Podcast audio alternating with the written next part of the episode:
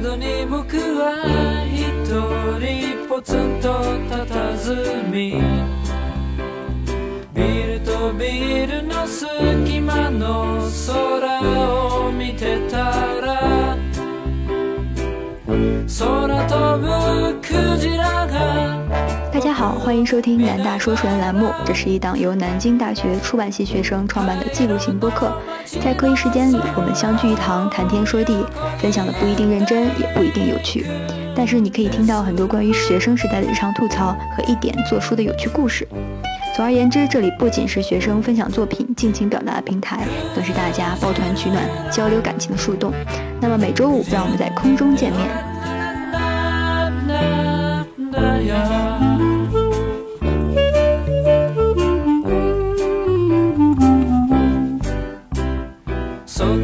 僕はふと君のこと思い出して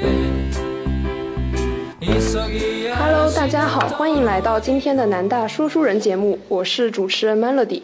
没错，还是上周那个写不完作业的 Melody，但今天呢是以主持人的身份在努力营业。大家好，我是刚改完一个作业的选择困难户六月。大家好，我是在哪里跌倒在哪里躺下的小 five。 大家好，我是拥有在躺平和卷之间四十五度人生的羞羞。非常幸运的是呢，栖霞区的疫情有所好转了，所以我们今天重新回到了校园来录制本期的播客。今天呢，我们想和大家聊聊步入出版专业两个月以来的真实感受。这个主题其实是我前几天在吃饭的时候灵光乍现想到的，是因为我们四个人都是跨专业来学的出版，像我和六月是中文系出身的，然后小 five 学的是经济学，修修学的是海洋资源与环境，所以呢，我们想从跨专业选手的视角出发，进入南大出版这个大家庭两个月以来的经历，包括收获也好，困难也，来做一个小小的回顾。呃，所以你们的感受是怎样的呢？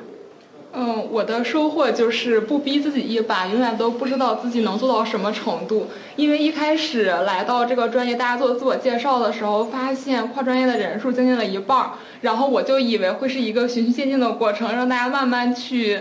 就是深入的学习这个专业，但是实际上好像并没有。比如说，我之前以为一周做书是一个不可能的事儿，但是实际上我们赶赶工也做到了。然后困难就是因为是跨专业来的，所以说基础知识还是有欠缺，而且作业比较多，所以说可能每个作业对于我来说做起来都比较耗时，然后就开始赶 deadline。呃，对我跟六月的感受其实呃比较相近，就是因为我们作业它其实体量比较大，就你不能说它数量很多，但可能每一项作业就要花两三天时间去进行深入的思考和写作，这样，所以就导致可能自主阅读和学习的时间会被压缩。呃，那小 five 呢？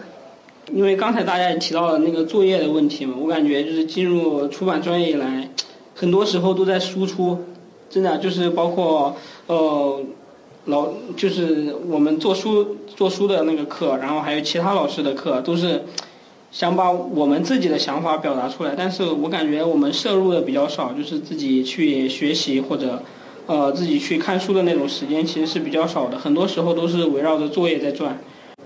嗯，那所以你是怎么想到就是从经济学跨到出版的？是有什么特别大的契机？比如让你顿然醒悟，说出版专业真美好，我要学出版这种吗？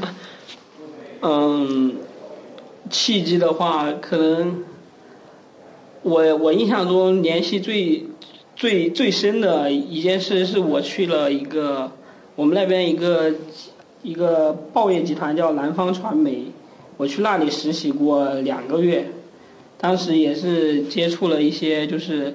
呃，但是我做的不是出版相关的，是做的大数据分析相关的。嗯。但是呃，这可能对于我而言是一个契机吧，就是我了解到了一些呃南方报业里面一些类似于出版的那些流程，可能这个经历对于我后面选择它有一定的影响。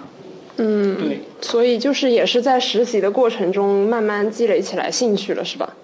啊、可以这么说。嗯。我我的一个感受就是，就是出版专业确实是对知识面要求很高，感觉在课堂上老师或者一些同学都知道的事情，我都不是很了解，都没有听过。就这是我对这个专业一个更深的认识吧。然后我呃跨专业考到出版，其实更多的就是因为兴趣爱好，但是我没有想到，嗯，就是这个。文理之间差别会这么大，作业这么多，尤其是就是刚刚那个小 five 我刚刚说到，就很多自己要输出的东西，就是你要先输入一些东西，然后进行一个整理，然后你要有自己的观点，有自己的想法。这这个对我来说就是有点难。我本科其实没有这么多要写的，然后长的写作的作业。嗯，那所以你本科就是学那个海洋的时候，你们是不是做实验啊？然后那种分析数据会多一点？对对对。所以就是文理科思维方式，你觉得现在转变上有没有什么呃，就自己在转变上有没有得到什么进步的？嗯，目前还没太多感受。目前我我意识到的最大的不足就是我的写作能力真的很拉。这个可能也是要慢慢锻炼一下吧。其实像我，我和六月，我们不是从中文系转到出版嘛？其实虽然都是文科，但也是有一个转变过程的，因为我们是从一个纯人文学科转到一个偏社科的学科。就呃，其实我发现，对于逻辑思维的能力，还有包括检索数据啊这些能力，是我以前可能学中文的时候没有被要求的。所以其实我们也在进行这样的一个转变过程吧。那你们就是呃，经历了这两个月以后，对出版学科有没有什么新的理解呢？就其实像我之前选出版的时候，我觉得对它的理解还是比较片面跟狭窄的。嗯，好像现在来了以后才觉得它是一个包容度更强的学科。就你们对它有没有什么新的认识呢？实话实说，在我考研之前，我还不太了解这个专业，真的。就是，但是来了之后发现它非常有意思，然后其实和我在经济学学的一些思维的方式还是比较接近的，呃，可能它更偏向于那种实实际操作，还有一些概念的那些辨析，但是可能我们经济学里面可能是要做模型、做计算、做数据。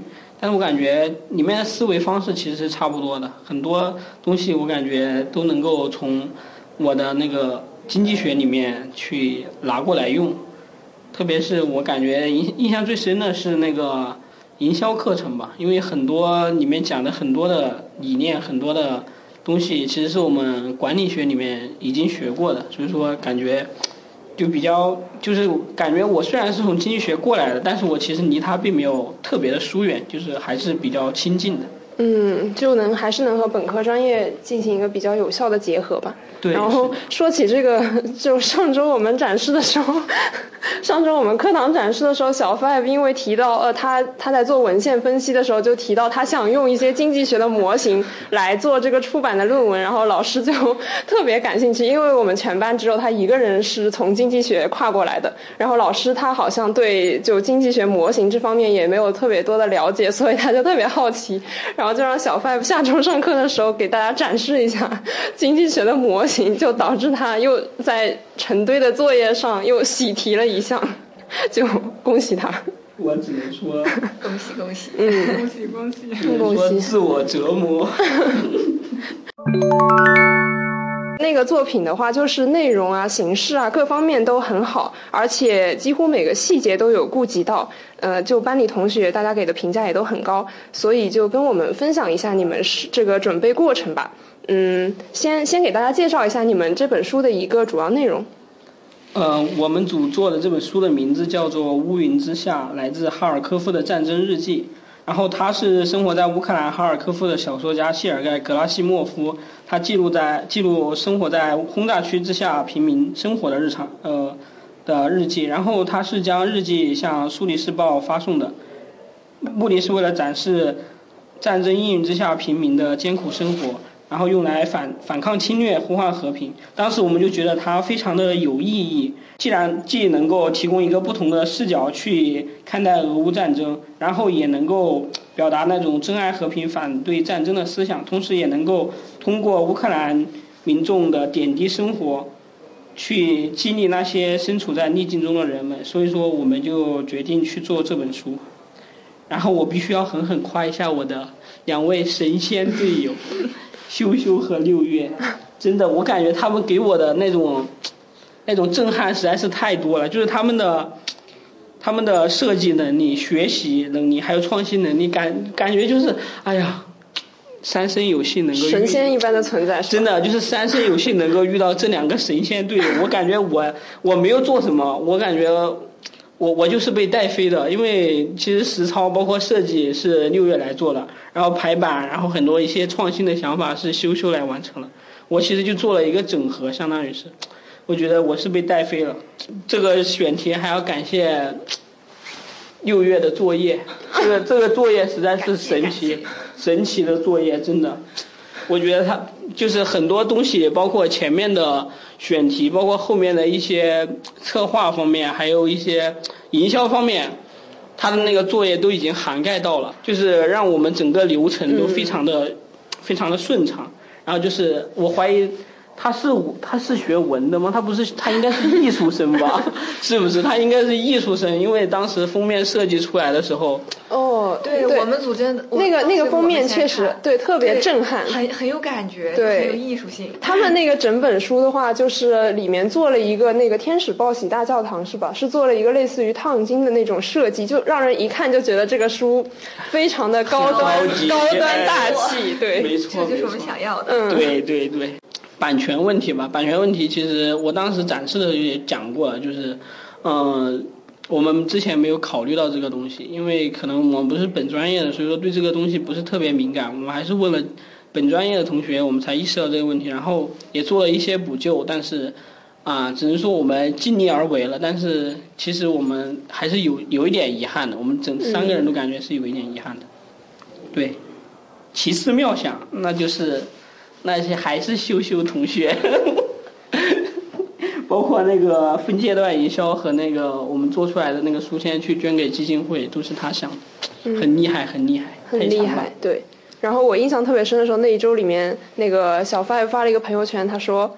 两点睡，七点起，阎王夸我 好身好体。我当时 真的看的又觉得他又惨又好笑。哎，差不多，我们我们三个那段时间都是这个。对，两点其实已经还是就可以的。哎，就只能说明你们的努力还是得到了很很大的回报吧。对，尽力了，尽力了。呃，然后我印象深刻的有几个点吧，一个是抽签儿那个晚上，就是其实我之前一直真的挺欧的，然后后来就发现我们我们组那周真的是水逆，就是每一个人都有一个水逆的点，然后我那个点就是我那一周某一天早上去上课的时候遇到了交警，然后。最关键问题是，就是前一天我还戴了头盔，那天早上因为时间太紧张，我就忘记了，我就匆匆冲下楼，然后等我到那儿的时候，就已经远远看到交警就已经来不及了。然后就被交警扣下了，扣下之后就是领到一张罚单，而且因为在那等了很久，就是等交警给我开罚单，上课差点都迟到了。哦，就是 真的是水逆，然后之后就很长一段时间里面，我再也没有遇见过交警。你把那一天都贡献给了 所以交警，所以所以你们对，所以以你们抽到第一组是一种冥冥之中的注定。对，然后但是这个还是要提醒一下大家，就是骑电动车一定要戴好头盔，因为真的不知道什么时候会遇到交警。对对，遵守交通规则从我做起。第二个点就是做封面的时候吧，因为我之前是中文系的，但是我就是本科的时候加了我们学校的新媒体中心，所以说就是对 PS 还算有一点点的了解，但是之前确实是没有用过 AI。然后我在做封面之前，先去网上搜那个就是书籍封面教程，然后找到一个比较好的教程，但是发现它那个是用 AI 做的，然后我就开始一天速成 AI。哇！太强了，此处有掌声。真的太强了。然后就是大概就是这么做出来的。然后前面就是说的基础知识有欠缺嘛，就是这个在做书的时候就体现的比较明显，因为就是你做那个封面的话，你是需要先算一下那个护封和封面的尺寸。嗯。但是因为我之前就是你看书的时候，其实也不会注意这些细节，因为感觉这是一个比较专业的东西。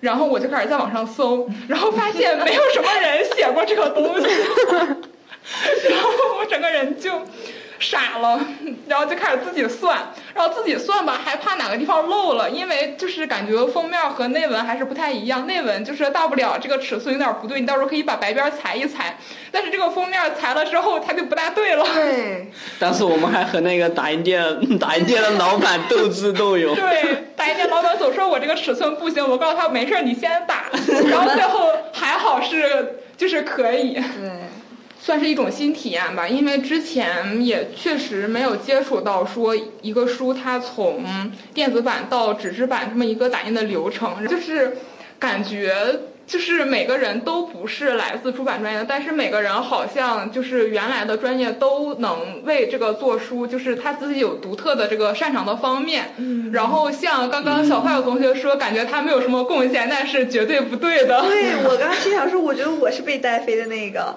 那个一就是我觉得好上手多了。就是每个人好像都觉得他自己是被带飞的那个。对 其实大家都在谦虚啊。因为我感觉他做的很多就是那个整合的内容就是超级详细，就是如果是我做的话，我绝对做不到那个程度，很细很细。相互带飞，只能说，对互相带飞，对对，对，然后修修那个排版真的是，就是因为它那个内页有很多，然后他就感觉超级效率。真的很快，真的就是我感觉。他是一天晚上把 ID 学完了，第二天好像上午的时候我们就讨论，然后他就已经差不多了，感觉。哎呦，听他这么说真的好不很很不好意思，因为那个印第赛我觉得真的不是很难上手，你们来你们也行。但是反正我们是很震撼的，因为我们都各自负责各自的部分嘛。然后当时我们还想着，哎，要是第二天上午可能就还给修修一点时间，让他让他接着去弄。我们先把大体的讨论完。但是他当时讨论的时候，他都已经搞完了，他都已经在讨论那些那用词啊那些细节了。我当时对可见我们是多么信任对方，你就干你的。对就干你的。就只能说你们组三个人都很强，而且配合能力也都很好。对，就是我合作合作的体验就是超级合拍。然后我印象中好像没有什么分歧，就是大家就讨论，然后讨论完之后确定了要干什么，嗯然后就各自分工，各自就干，然后最后就汇总，然后这个书就做出来了。对，就非常流畅，真的。对，所以说就是我可以说是从我从大学到现在最愉快的一次小组作业体验。很棒，很棒。对我感觉大家说的都差不多了，确实这次小组作业给我最大的感受，一个是紧张，一个就是流畅。紧张这个主要就是我们时间比较紧嘛，然后我们三个全都是跨专业的，然后时间一紧张，我人也好好紧张，就压力也是有点大。流畅就是我们整个过程真的都很流畅，这个是我没有想到的，就不是说这个过程一点问题都没有出现过，但是问题出现之后，我们很快就能讨论出来我们接下来哦怎么怎么做，干嘛干嘛。所以虽然时间就是很紧，但是整个过程就没有说被哪个环节卡住，然后让人特别的崩溃啊什么的。我觉得回想一下，嗯，确实真的是因为我们小组氛围很好，然后每个人都很积极，积极的干活，积极的讨论。确实，感谢，嗯，神仙。感恩。对，嗨。然后对，而且你们刚刚讲的时候，我其实也算有一点感触吧。就你们有提到，其实你们三个人都来自不同的专业，但好像自己之前所学的专业又能够为做书或者是在为就是出版专业的学习提供一个独特的视角，或者说是提供一些非常。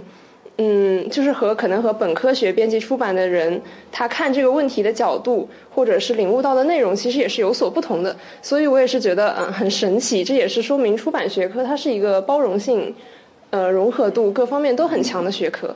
嗯，对。那其实像我们刚进入研究生生活两个月的话，就已经遇到很多这种比较紧、比较紧急的这个 deadline。其实大家多少都面临着一些心理压力，嗯，所以就想呃一起来聊一聊，就你们平时会采取什么样的放方式去放松和排解呢？我主要就是玩手机，然后在网上看一些轻松的、搞笑的视频或者综艺，呃，比较喜欢那种宠物类、生活类的。然后就是出去溜达，出去走一走，心情就会好很多。就和朋友一起出去吃点东西，然后好好聊聊天，到处逛一逛，我觉得就挺解压的了。嗯，我之前去谢林湖散步也是，就戴个耳机，然后绕着那个转圈圈，然后有时候还停下来看别人钓鱼，真的。然后我呢，我可能就是第一打游戏，第二打球，第三听歌，第四吃吃吃。我觉得在南京啊、可能他这边我感觉食物可能还是偏清淡一点嘛，我我我的感觉啊，呃，我的话，首先就是追剧、看综艺，就是 各种都看吧，反正看的挺多的，基本上每天晚上都会看一看，除非这种紧急带赖的，就是实在是 那应该很久没看了吧？就除应该很久没看了，我觉得。除了需要两点睡、七点起的时候，其他都会看，是吧？有一个就是出去玩儿，就是我也真的很爱玩儿。就比如说我本科的时候，好像是大三的时候吧，因为那个时候基本上没有什么必修课，然后选修课都是交那种期末大作业、大论文。然后有一个课，它那个大作业特别的大，就是 有多大？有多大？好几万字那种。天呐！太夸张了！这不是啊，你们没有吗？我们我们都没有写过超过一万字的，我觉得。对，我觉得一万字已经很夸张了。对，对啊我们基本上写论文可能五六千就差不多了。不是，我们那个是相当于要写小说叙事学的作业。哦，我好没修过这是个。是续写小说吗？相当于是。对他给一个大框，然后让你就是根据不同的，就是有不同的结果，然后让你去编中间的过程。就等于哦，哇，这个好有意思啊！扩写，相当于扩写嘛那种。对，然后嗯根据就是你可能比如说中间这个人的那个性格什么什么。他做的事儿不同，然后最后就会导致这个不同的结果，大概类似于这种感觉。嗯，哦，那就相这当个好有意思真的，我也觉得，我我想就是中文系写的东西还是挺多的。之前我们写作课还让写过小说，但是我只愿意为这种作业写一万字。啊，不能再多了。我的意思是不能再多了。那个小说老师要求三万字打底。天呐，我觉得很多时候，你要是这个一些大单案实在是觉得很紧急，但是你又赶不出来了，就整个人压力很大，还不如去做一些你自己比较喜欢的事儿，去放松一下。因为我感觉，就是通过这个事儿，真的是张弛有度，才能更好的学习。对对对，确实。对，那然然后再讲讲我吧，我就觉得特别幸运的是我，我其实搬我住在万达茂那边，然后我是住过来以后，我才发现我对面就有个仙林湖公园，我呃搬进来之前是不知道的，而且嗯，那个仙林湖公园它还不用门票，所以我就经常晚上写完作业或者吃好晚饭就插个耳机去那边散散步，就现在已经把它看作我的快乐老家。就就是那种呃，其实我第一次去的时候就特别喜欢，就觉得我以后会把它写进我的毕业论文致谢。哦，是有地位有方面。我就出去嗯散散步，然后晒个太阳嘛。结果我在走就碰到一个小男孩，他一边滑滑板车一边在哭，然后在那边说我找不到妈妈了。然后我就想，因为当时公园里人很多嘛，我就想我就陪他一会儿吧，因为我怕他一个人会越滑越远，或者是被别人带走什么的。然后对我就问他，我就先问他，我说你妈妈穿的什么颜色衣服啊？然后他特别乖，他就一边哭还一边说，我妈妈穿的是蓝色的衣服，就因为我怕来个人就随便把他抱走了，你知道吧？嗯，然后我就说那没事啊，我陪你等吧。然后其实后来，嗯，他妈妈其实就在后面，没没多少路，他妈妈在后面看着他，我，哦但是因为他一个人在前面滑的比较快嘛，所以他哦他其实看不到他妈妈了，所以他整个人心里就特别急对。然后后来其实我就在想，我说人成长的过程也就是一个不断去筑高心理防线的过程吧。就你同样一件事情，对一个小孩子来说，他觉得天都要塌了，但对我就一个成年人来说，就觉得呃这也完全可以去想办法应对嘛。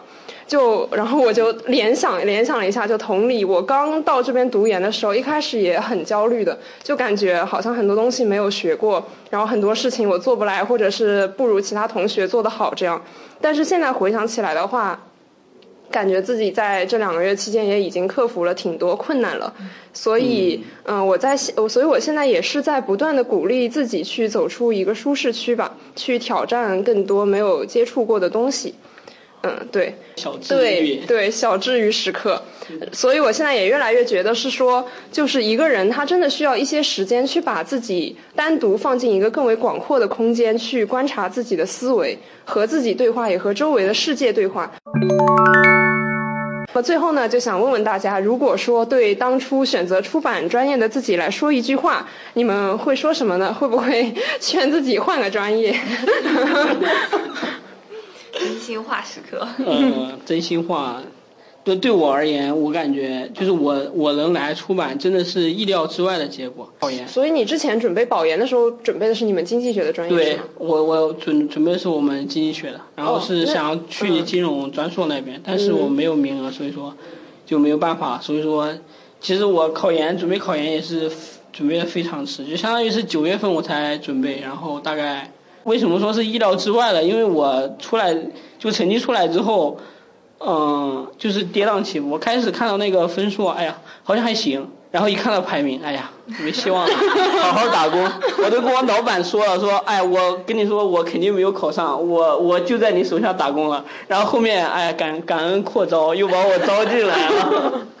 所以说，反正就是意料之外的结果，就很多很多跌宕起伏的过程。这这只能说明你是天选之子，啊，真的就是南大出版在召唤你，把你召唤来了。对，就是反正能来这里很幸运嘛。然后既然就是我跟我朋友都说，既然还有机会读书，那就嗯好好努力。对就是这样。嗯，很励志。对对对。我觉得对我的话，嗯，其实好像感觉没什么好说的，因为这个决定也是很早就做了选择，然后就我觉得就走下去就好了。如果有想说的话，更想对现在或者说将来的自己说吧，就是过去，嗯，回看一下还是有很多遗憾，从现在开始再努力一点，然后想一想自己真正想要什么，朝这个方向再努力一点。对，就这样吧。嗯，然后我的话就是回想当初，就是发现我的人生真是具有很多的不确定性，就是很多选择，就是最后看那个结果，真的都非常出乎当初的我的意料。就比如说当初我是因为在高中的时候是因为喜欢文学，所以才去选择了文科，然后大学的时候就是报所有的那个专业第一志愿都报的是中文系。就是因为喜欢文学，结果到了中文系里面之后，发现好像就是就突然萌生了对语言学的兴趣点，然后本科的毕业论文就做的是语言学相关的内容，然后结果研究生跨专业来到了出版，下来了我关注的一个博主，他说的一句话就是“人生是一片旷野”，我觉得就是他他这句话就是。给我很多启发吧，就是很多的时候，就是不要给人生设限。就是虽然说你难免去遇到很多困难，但是就是通过这些困难，你也能够就是成为一个更好的自己吧。然后也希望自己将来能够去探索更多的人生可能性。就之后做选择的时候，不要再这么纠结了，能够更坚定的选择，并且走下去。嗯，对，其实我跟六月的想法也挺相似的，就感觉人生也就是一个不断选择的过程，而且往往做了选择以后，会去美化另外一个选择，会想说，假如我当初做另外一个选择，我现在会不会过得更好，或者怎么样？但其实现在想想的话，嗯，美化那些没有走过的路是呃，还有没有做出的选择，其实是没有意义的，就已经选择了这条路，除了往前走也没有别的办法。嗯，所以最后的话，我想对二零二一年九月份的自己说，一年后的你并没有为自己的选择感到后悔，所以也希望你还能一直不后悔的坚定的走下去。那么，总之呢，我们这些跨专业选手来到南大出版的两个月里呢，在学习，在探索，有迷茫，但也有快乐。未来呢，也会在学出版的道路上继续升级打怪，奋勇前行。那么，今天我们的节目就到这里，我们下期再见，拜拜。拜拜拜